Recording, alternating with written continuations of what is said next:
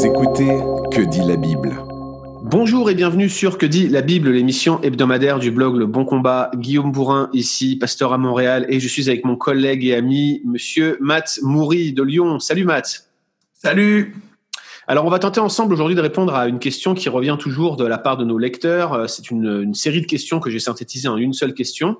Je reviens sur l'un des deux plus grands commandements que mentionne Jésus à chaque fois qu'il est interrogé sur ce sujet-là. Il dit, euh, le premier commandement est, tu aimeras le Seigneur ton Dieu de tout ton cœur, de toute ton âme et de toute ta pensée. Et le deuxième qui lui est semblable, tu aimeras ton prochain comme toi-même. Beaucoup de nos lecteurs s'interrogent sur la signification de ce verset, en particulier sur la dernière clause de ce verset-là, tu aimeras ton prochain comme toi-même. Que signifie ce comme toi-même. Alors, dans un premier temps, Mathieu, est-ce que tu pourrais nous expliquer un petit peu ce que ce verset, dans le contexte, signifie? Est-ce que réellement Dieu nous demande de nous aimer nous-mêmes pour pouvoir aimer les autres dans le Nouveau Testament? D'abord, euh, pour euh, tenter de répondre à cette question, je pense qu'il faut examiner euh, le contexte avec un soin tout particulier. Hein. Jésus, euh, dans Matthieu 22, vient de déjouer le piège tendu par les Sadducéens et du coup, euh, les pharisiens s'attaquent à lui et lui demandent quel est le plus grand commandement. Et donc, qu'enseigne Jésus à ce moment-là? Il nous enseigne que d'abord, le premier commandement, celui qui est le plus grand, c'est d'aimer Dieu de tout son cœur, de toute sa pensée, etc. Vous, vous connaissez. Hein. Bref, d'aimer Dieu de tout son être. L'amour du prochain, qui est deuxième, ressemble au premier. Mais avant d'aimer les autres, euh, il faut déjà aimer Dieu. Pourquoi? Parce que tout est par lui et pour lui. Hein. C'est, ça veut dire que notre première allégeance doit aller à notre Créateur, à notre Rédempteur. Hein. Donc notre amour du prochain découle de cet amour de Dieu qui est premier. Maintenant, revenons peut-être sur le, le, texte euh, qui sert de base à Jésus. Il fait allusion à l'Ancien Testament, au livre du Lévitique notamment. Euh, c'est le livre du Lévitique chapitre 19, verset 18. Peut-être on va simplement relire les versets 17 à 18 euh, du livre du Lévitique et puis on va discuter un petit peu de ce que cette phrase, dans le contexte original, euh, tu aimeras ton prochain comme toi-même, signifie. Alors si on commence au verset 17, ça, ça dit la chose suivante. Tu ne haïras point ton frère dans ton cœur tu auras soin de reprendre ton prochain. Regardez l'équivalence entre ne pas haïr son prochain et le reprendre. Reprendre son frère, ça peut être un acte d'amour. Mais tu ne te chargeras point péché à cause de lui, tu ne te vengeras point et tu ne garderas point en rancune contre les enfants de ton peuple. Tu aimeras ton prochain comme toi-même. Si on regarde le contexte, Matt, dis-moi si je m'abuse, mais on a vraiment le sentiment qu'on est dans une, dans une séquence du Lévitique qui règle les relations interpersonnelles, notamment les questions de pardon, de vengeance et de réconciliation, et que l'amour dont il est question ici euh, fait en quelque sorte référence à ce sujet-là. Je ne sais pas ce que toi tu en penses.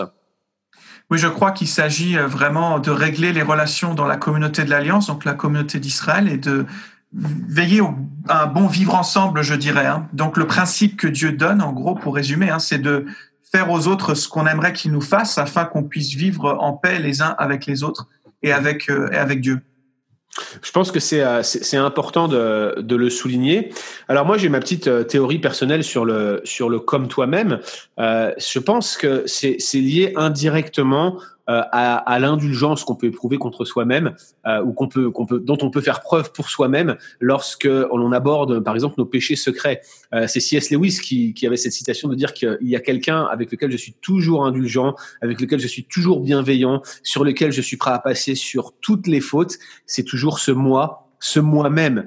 Et en quelque sorte, on est toujours plus exigeant euh, en ce qui concerne les autres, on est plus prompt à les juger qu'on ne le ferait nous-mêmes par rapport à nos propres fautes et à nos propres péchés.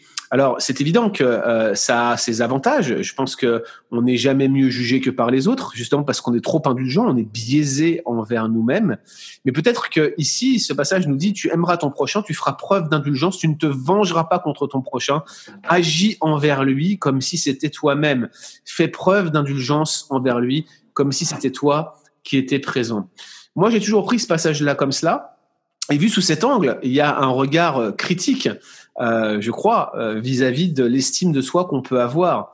Euh, je trouve vraiment dommageable, je ne sais pas ce que tu en penses toi Matt, mais qu'on prenne ce verset comme une justification de l'amour propre, sur le fait qu'il faudrait se faire du bien, qu'il faudrait s'encourager à, à, je dirais, à avoir une pensée positive sur soi-même, euh, le fameux « je vais bien, tout va bien », euh, qui, qui, hmm. pourrait nous, nous, nous rebooster, cette, cette, cette idée d'estime de soi qui devrait être un préalable à l'obéissance au commandement de Dieu, ça, ça semble aller à l'encontre, en quelque sorte, euh, des passages qui nous demandent euh, de renoncer à nous-mêmes, de se charger de notre croix, euh, d'abandonner notre, notre amour propre, en quelque sorte. Alors, il me semble, et je, veux bien ton avis sur la question, que la meilleure explication, c'est certainement que, que aimer son prochain comme soi-même, c'est pardonner et refuser de se venger, accepter de reprendre l'autre comme si on le faisait pour nous-mêmes, en quelque sorte. Qu'est-ce que tu en penses, toi, mon cher ami? Oui, je pense qu'effectivement, euh, l'emphase dans le Nouveau Testament, elle est jamais sur euh, l'amour propre. Alors, je crois qu'il y a d'autres passages, comme dans Éphésiens 5, versets 18 à 20, où Paul parle du mariage, où il dit c'est normal d'avoir une appréciation de soi-même, mais ce que le texte de Jésus vise, c'est pas du tout à dire il faut que vous vous aimiez vous-même. Au contraire, tout l'évangile nous, nous, pousse au renoncement à nous-mêmes. Hein. Il y a un petit livre qui est paru il y a pas longtemps aux éditions clés euh, de Tim Keller qui s'appelle La liberté dans, dans l'oubli de, soi. Excellent petit livre. Hein. Fruit d'une prédication de Keller. On vous encourage à, à le consulter. C'est ça. Et, et euh, il dit dans le livre, il dit euh, la bénédiction de l'oubli de soi est la suivante ne pas se penser plus important comme dans les cultures modernes. Et je crois que cette question, elle est révélatrice d'une vision très moderne de l'amour de soi-même. Hein. Mhm. Je continue. Ou se penser moins important comme dans les cultures traditionnelles, simplement moins penser à soi. Mhm. Ce qu'il faut rechercher, c'est d'abord notre identité en Christ, c'est avoir une juste appréciation de nous-mêmes telle que Dieu nous voit, c'est-à-dire comme une créature créée en image de Dieu, certes qui est digne d'amour, mais qui est aussi déchue, pécheresse, qui a besoin d'être restaurée. Et avant d'essayer de s'aimer soi-même, il faut déjà euh, peut-être viser à aimer Dieu, ce qui euh, est notre principal objectif, glorifier Dieu, aimer Dieu. Je trouve que c'est une, interprétation absolument correcte de ce passage dans le contexte. Donc ne prenez pas ce verset comme un encouragement à, faire améliorer votre valeur à vos propres yeux. Bien au contraire, ne, sortez pas ce verset du contexte général de la révélation. N'oubliez pas euh, que Lévitique 19 vous encourage avant tout à faire du bien à votre prochain et à être indulgent envers lui, comme si c'était vous-même. Merci, cher Matt. On se dit à très bientôt sur Que dit la Bible. Retrouvez d'autres épisodes sur www.leboncombat.fr.